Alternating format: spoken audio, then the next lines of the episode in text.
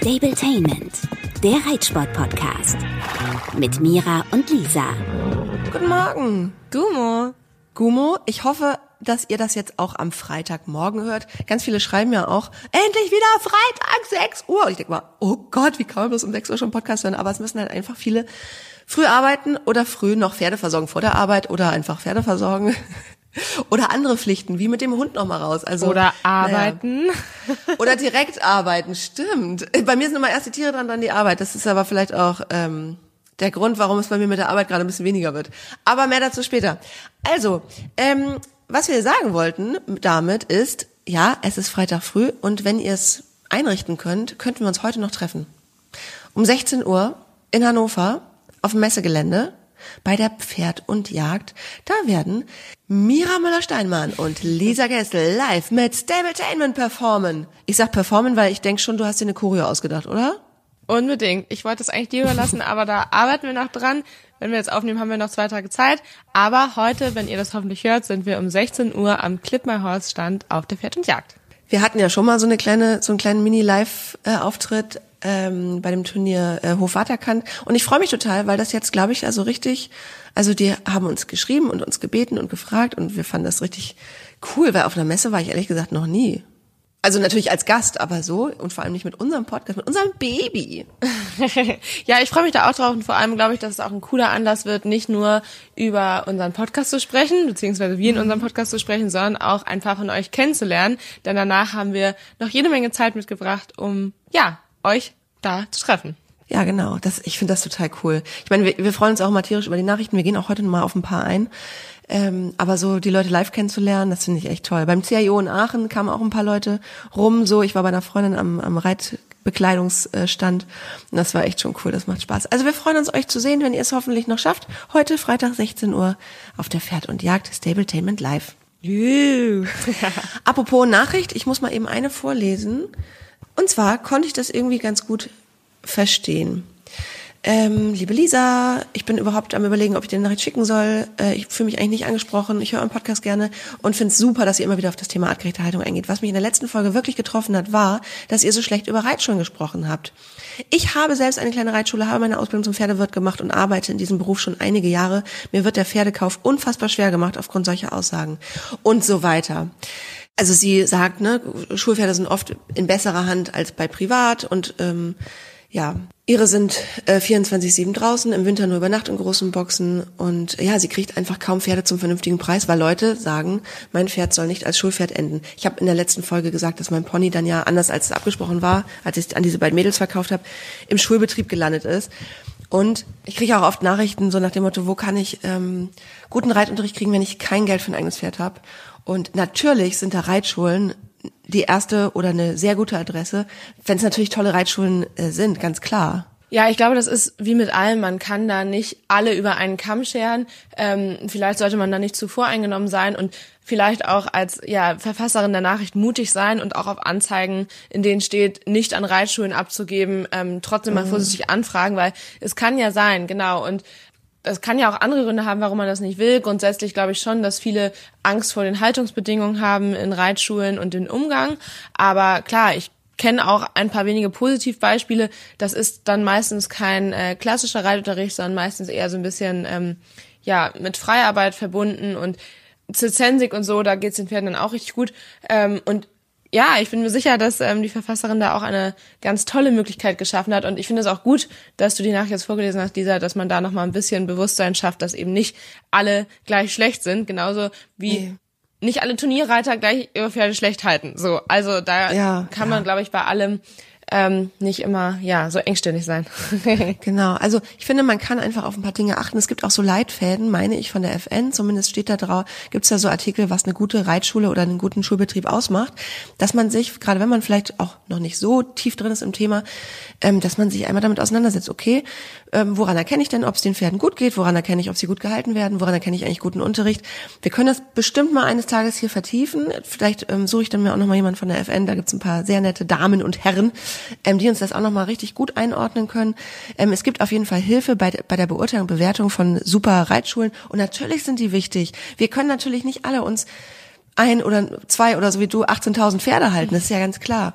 Ähm, und wir wollten und wir wollen uns ja auch nicht immer über oder erheben über alles, was aus unserer Sicht schlecht ist. Wir versuchen ja nur sozusagen unser Ideal darzustellen. Genau was die Haltung angeht. Ich kriege natürlich auch Nachrichten so, ey, mein Pferd steht nachts in der Box und fühlt sich super wohl, by the way, das macht dein großes Vorbild Mira auch. Ja, voll. Und ich glaube auch, und gerade so wie deine Boxen da ähm, gebaut sind, dass die nämlich eigentlich ja trotzdem offen sind. Natürlich können die nicht zueinander rüber, aber die können mit dem Kopf auch zu dem anderen Pferd rüber, was funktioniert, wenn sie sich gut verstehen. Wenn du natürlich zwei Pferde nebeneinander hast, die sich hacken, dann ist es auch gefährlich, wenn die sich über die Box kloppen. Und Stress. Aber genau, und deine Pferde kommen wirklich großzügig raus. Sechs bis sechs finde ich auch mega. Und ganz ehrlich, ich würde auch, natürlich sage ich immer, mein Pferd soll nie wieder in eine Box, natürlich lieber es nachts in eine Box stellen, bevor ich gar keinen Platz finde. Oder es meinetwegen von neun bis 16 Uhr nur rauslassen, bevor ich gar keine Möglichkeit finde, mein Pferd irgendwo unterzustellen. Gerade in den Ballungsgebieten ist das ja einfach super schwierig. Und wenn jeder sagt, mein Pferd kommt nur noch in Offenstall, was natürlich das Ideal wäre,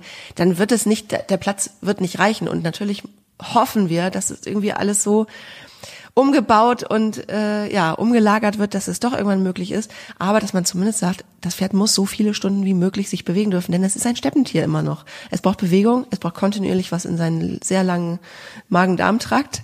Ähm, ja, das ist das Ideal, das wissen wir auch. Und wir wollen nicht sagen, jeder, der es nicht so macht, ist ein Arschloch, sondern einfach ne, darauf aufmerksam machen, es ist einfach für ein Pferd das artgerechteste. Genau wie Bestes Beispiel, mein Freund hat einen Hund und der kann nicht den ganzen Tag mit dem spazieren gehen. Der ist von morgens bis nachmittags bei der Arbeit. So, dann hat er sich natürlich Alternativen überlegt, wo der Hund tagsüber hinkommt. Jetzt, wo ich da bin, kann ich es machen, aber wenn es hart auf hart kommt, geht der Hund morgens eine Runde und dann schafft er auch nicht eine große Runde, dann schafft er halt nur 10, 15 Minuten.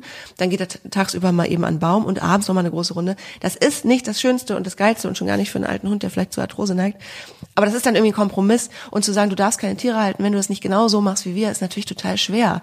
Weil da würden wir ganz schön viele Leute auch super traurig machen, weil es ist einfach, es ist nicht die Realität in Deutschland, dass jeder das so perfekt machen kann, wie wir es tun. Aber man soll doch möglichst drankommen. Und wenn er, mein Freund zum Beispiel am Wochenende dann Zeit hat, dann gehen wir mit dem Hund zwei, drei Stunden in den Wald. Also klar, es, ne, wenn, aber nicht jeder kann das halt leisten. So jeden Mittag noch mal eine große zwei Stunden Runde, am besten durchs Naturschutzgebiet. Ja, uns geht's ja in erster Linie darum, Bewusstsein zu schaffen ähm, und ja, da hoffentlich langfristig was zu bewegen bei Leuten, die eben da noch nicht so viel Wert drauf legen. So. Genau, die es einfach komplett verweigern. Die sagen, ja. wieso? Äh, morgens, so wie ich das mit Clini hatte. Ihr kennt doch, wenn ihr den Podcast mal die alten Folgen hört, ich habe das doch selber lange nicht begriffen. Ich habe doch so, ich war so unter Druck, dieses Pferd in Köln irgendwie unterzustellen und dann konnte er nicht umziehen, weil er so unterm Umzug gelitten hat. Also dass mein Tierarzt meinte, du musst ihn jetzt ein Jahr hier lassen, woraus dann drei wurden, dass ich mir das immer schön geredet habe, dass ich gesagt habe, na ja, wenn ich mir so einen Tagesablauf abgucke, angucke, morgens gibt es erstmal Frühstück, dann ein bisschen Verdauungspause, dann wird er geritten, dann kommt er nochmal in die Firmaschine, dann gibt's Mittagessen, dann ist er nochmal auf dem Paddock zwei Stunden, ach, dann ist er schon wieder Abendessen. Ja, cool, so kann man sich das natürlich schön. Ich habe es auch jahrelang so gemacht. Und ich glaube, das ist für uns hier auch extrem wichtig, dass du den Lernprozess hier in unserem Podcast eigentlich ja auch hattest, um einfach mal zu zeigen, ähm, ja, dass wir das nicht schon immer einheitlich so gemacht haben, sondern dass auch ein Prozess war. Und ja. ähm, mir war das zwar schon immer immer wichtig, aber trotzdem konnte ich das auch nicht immer. Also ja, deshalb, wir haben auch irgendwo gestartet, mehr oder weniger schlecht und gut. Und jetzt sind wir hier und versuchen das Bestmögliche draus zu machen. Und ja. Sagen das Gefühl ja. in jeder Folge. und ich habe mir auch gedacht, ey, was mache ich eigentlich, wenn ich irgendwann anfange, den zu trainieren und ich schaffe es irgendwie nicht, dreimal die Woche Unterricht auf den Hof zu bekommen, weil das ja nun mal ein super Freizeithof ist. Wir haben da so ein Du redest von Munis Stall, ne? Ich rede jetzt von Munis, sorry. Fritzi steht so, die kann einfach im Frühjahr, wenn sie lammfrei sein sollte, perfekt angeritten werden, bevor sie dann zu schwanger sein wird, hoffentlich. Bei Muni ist es so, das ist einfach, die leben 24-7 in einer riesen oder in einer größeren Gruppe, Stutenwallache getrennt, mit ganz viel Heu, mit Winterwiese auch. Und da ist ein kleiner Reitplatz und ein schönes Ausreitegelände. Ich fange natürlich jetzt schon an, mir Gedanken zu machen, wie wird das, wenn er mal angeritten wird. Ich würde das erstmal tatsächlich so ein bisschen im Gelände freizeitmäßig machen, weil der muss ja nicht unter Zeitdruck ausgebildet werden. Ich würde ihn echt erstmal so ein bisschen ans Reitergewicht und die drei Gangarten gewöhnen auf diesem kleinen Platz im Gelände. Aber ich möchte ihn natürlich auch zum Dressurpferd ausbilden und habe jetzt schon gedacht, was mache ich denn eigentlich? Ich würde ihn natürlich gerne zu dir stellen. Ich weiß aber, du lädst ja immer mehr Pferde ein.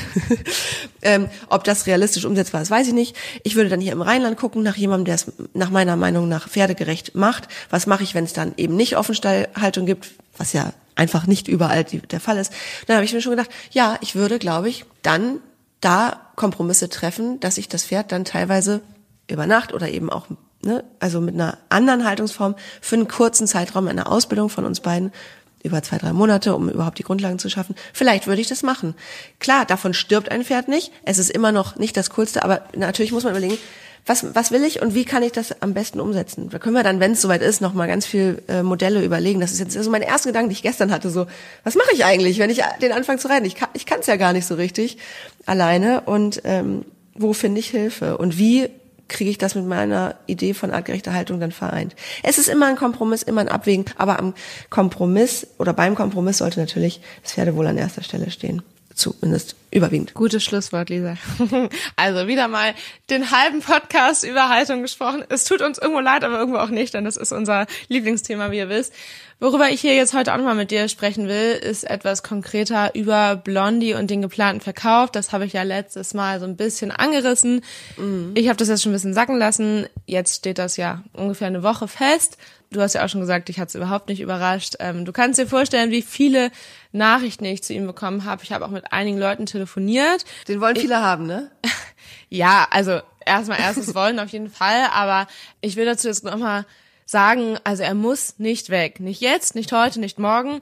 Sollte etwas Passendes jetzt in naher Zukunft dabei sein, wäre ich nicht abgeneigt, dass er auch dann schon geht. Denn wenn man sich mit der Entscheidung erstmal ja befasst hat und abgefunden hat, dann möchte man das auch irgendwann konkretisieren. Mir blutet das Herz, aber trotzdem glaube ich, dass das äh, wichtig ist, da jetzt auch dran zu bleiben und ähm, da nach Optionen zu schauen. Wie gesagt, wenn er letztendlich dann doch noch ein halbes Jahr bleibt, ist es überhaupt kein Thema. Aber es ist jetzt nicht so, als würde ich noch bis April warten, ähm, bis ich da irgendwas zulassen würde.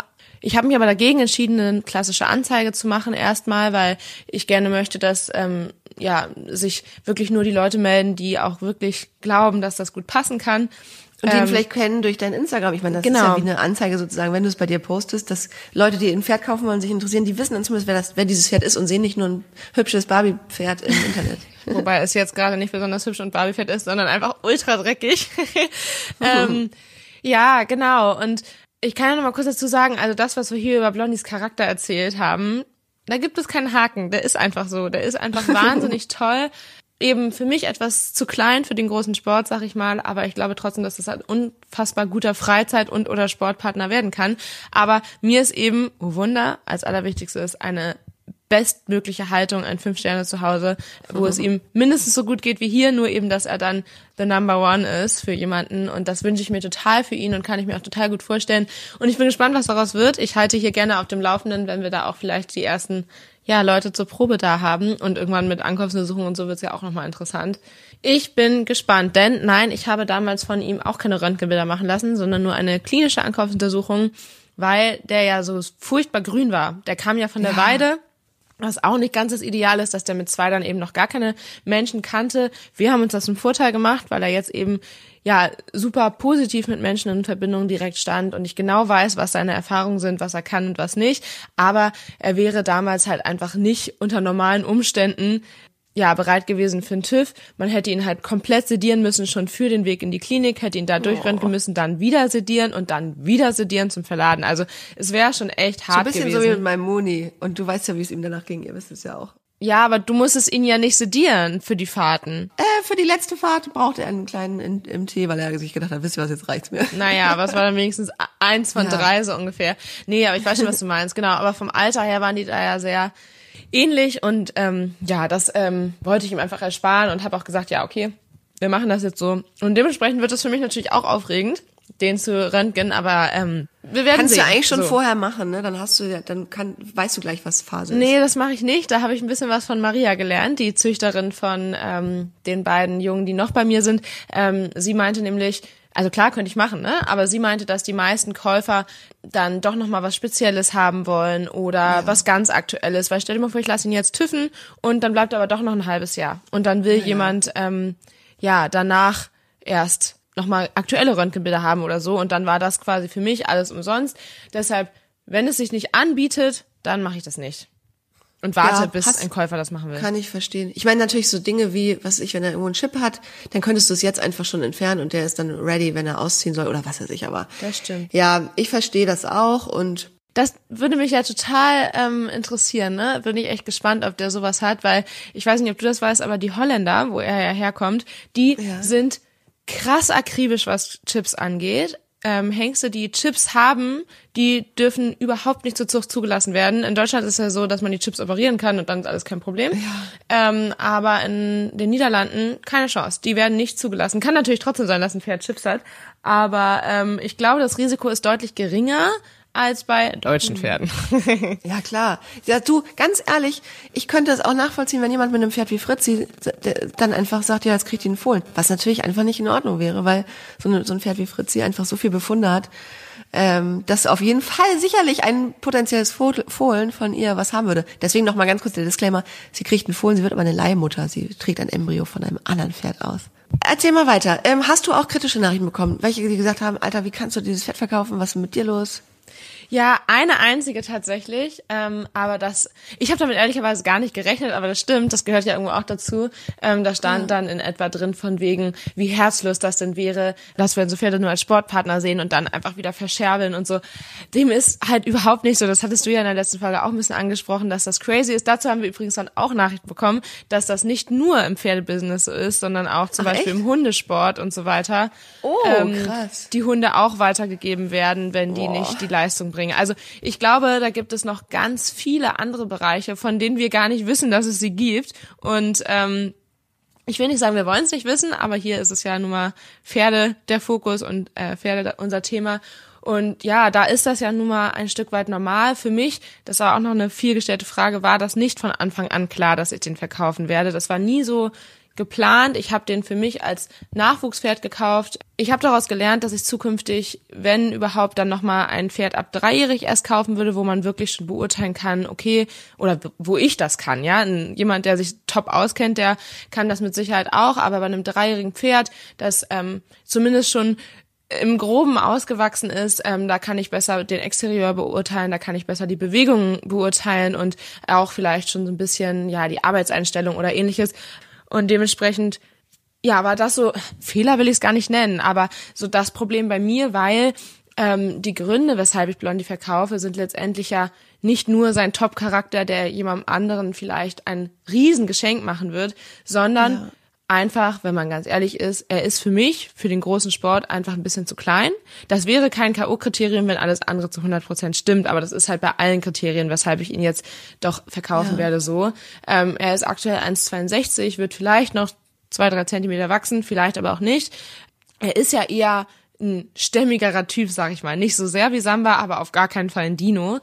Und mhm. ähm, ja, ist für mich einfach zu klein. So, für den Sport. Man muss dazu auch eine Sache sagen, äh, Leute, es kann sich nicht jeder ein junges Pferd von der Wiese kaufen, weil er nicht die Ahnung hat, es auszubilden.